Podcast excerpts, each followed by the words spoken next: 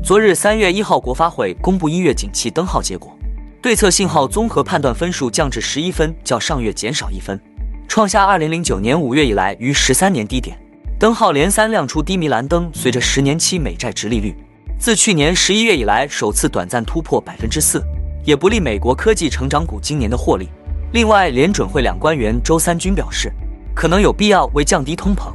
而更激进升息，并且要让高利率保持一段时间。受近期全球金融市场动荡影响的投资者，目前正关注着一个潜在担忧，那就是美元的反弹。我们投资人现在应该如何应对呢？哈喽，大家好，欢迎来到我的财经老师说，带您用宏观经济解读世界金融市场，帮助你掌握趋势，提前实现财富自由的梦想。如果你也对股市投资理财以及宏观经济市场感兴趣，记得订阅我的频道，打开小铃铛，这样你才不会错过最新的影片通知哦。那我们就开始今天的节目吧。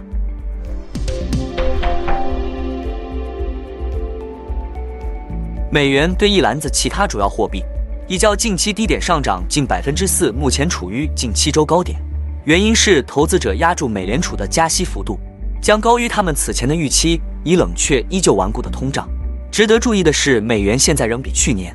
创下的二十年高点低百分之八左右。然而，美元这一反弹。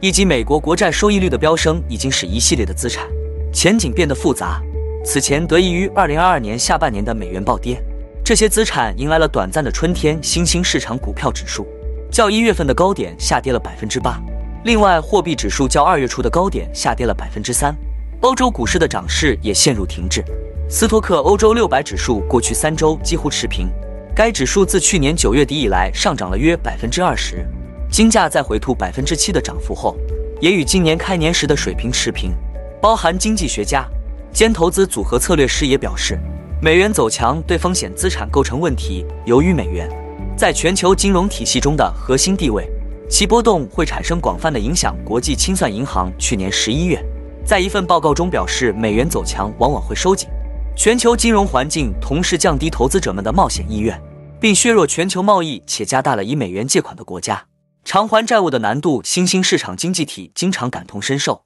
另外，美元走强还会使原油、黄金和其他以美元计价的大宗商品对外国买家来说更加昂贵。瑞银全球财富管理的分析师在二月底写道：“布伦特原油价格今年迄今下跌百分之二，部分原因可以追溯到美元的反弹。他们预计，今年晚些时候，中国优化防疫政策和俄罗斯供应中断将压倒美元对其的影响，并提振油价。对美国来说，美元走强削弱了其出口商品的竞争力，同时压低了跨国公司的利润，因为他们将海外收益转换成本国货币的成本更高。大摩美股分析师威尔逊周一写道：“美元走势可能是美国股市近期走势的一个关键因素，理由是美元与全球流动性状况的关系。标普五百指数较近期高点下跌了近百分之五，今年迄今的涨幅收窄至百分之三点六。小摩交易部警告。”如果标普五百指数跌破一道关键技术门槛，曾助力美股大幅反弹的量化基金势必将大幅抛售股票。据外电报道，小摩团队估计，如果标普五百指数跌破两百日移动均线，目前为三千九百四十点，追踪趋势的所谓商品交易顾问就可能被迫抛售约五百亿美元股票。标普周三收在约三千九百五十一点，距离其门槛相差不到百分之一。这也就是我们说趋势投资者必须遵守的交易停损。因为要在损失更大金额时果断平仓，等待下次的交易机会。目前其实我们也可以观察到，台股的大盘净值比目前已经到一点九九倍。因为大盘会随通货膨胀和 GDP 成长不断垫高，所以没办法即由绝对数字判断高低点。想要判断大盘指数高低，股价净值比是一个很好的指标。以过去八年来看，大盘股价净值比接近或超过一点八，股市下跌几率大，我们可以适当减码。大盘股价净值比接近或低于一点四，股市上涨几率高，我们可以较有信心加码。这也是许多价值投资者为何宁愿保留较多现金的原因。也不难理解，巴菲特为什么要卖掉台积电的原因，并不是台积电不好，而是现在的市场估值太贵了。由于第四季卖股约一百六十三亿美元，波克夏现金水位增加，截至去年底，持有现金上升到一千两百八十六点五亿美元，高于第三季末的一千零九十亿美元，但低于二零二一年底。接近历史高点的一千四百六十七亿美元，这是波克夏自二零一四年以来第九高的现金水位。巴菲特强调，他将继续保持这样的金融堡垒，巴菲特说，关于未来，波克夏仍会一直持有大量的现金和美国国库券以及广泛的业务。我们还将避免在困难时期可能导致的任何需求行为，例如金融恐慌和前所未见的保险损失。此外，我们也看到因大空头而成名的史蒂夫·艾斯曼表示，投资者只要购买科技股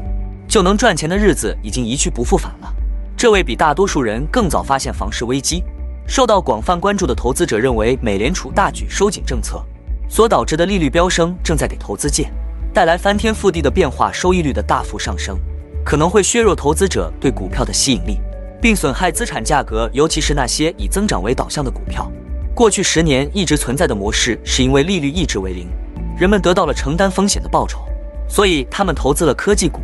他们投资了高速增长的股票。这意味着收入增长很大，没有盈利，估值也很糟糕。艾斯曼说：“我认为投资于没有盈利或市盈率达到两百倍的公司将一去不复返。美联储加息的影响下，一些短期美国国债收益率飙升至全球金融危机以来的最高水平，六个月和一年期国债收益率。”自二零零七年以来，首次双双超过百分之五。艾斯曼说：“没有哪个时期的环境能与现在相比。通胀飙升、俄乌冲突和供应链中断，投资者必须格外挑剔。我不是说你要停止购买科技股，我认为，当你谈论公司时，你必须有选择性。很多这些公司的收入增长很高，但盈利为负。我会说，我们可能会出现某种类型的衰退。我不知道有多深，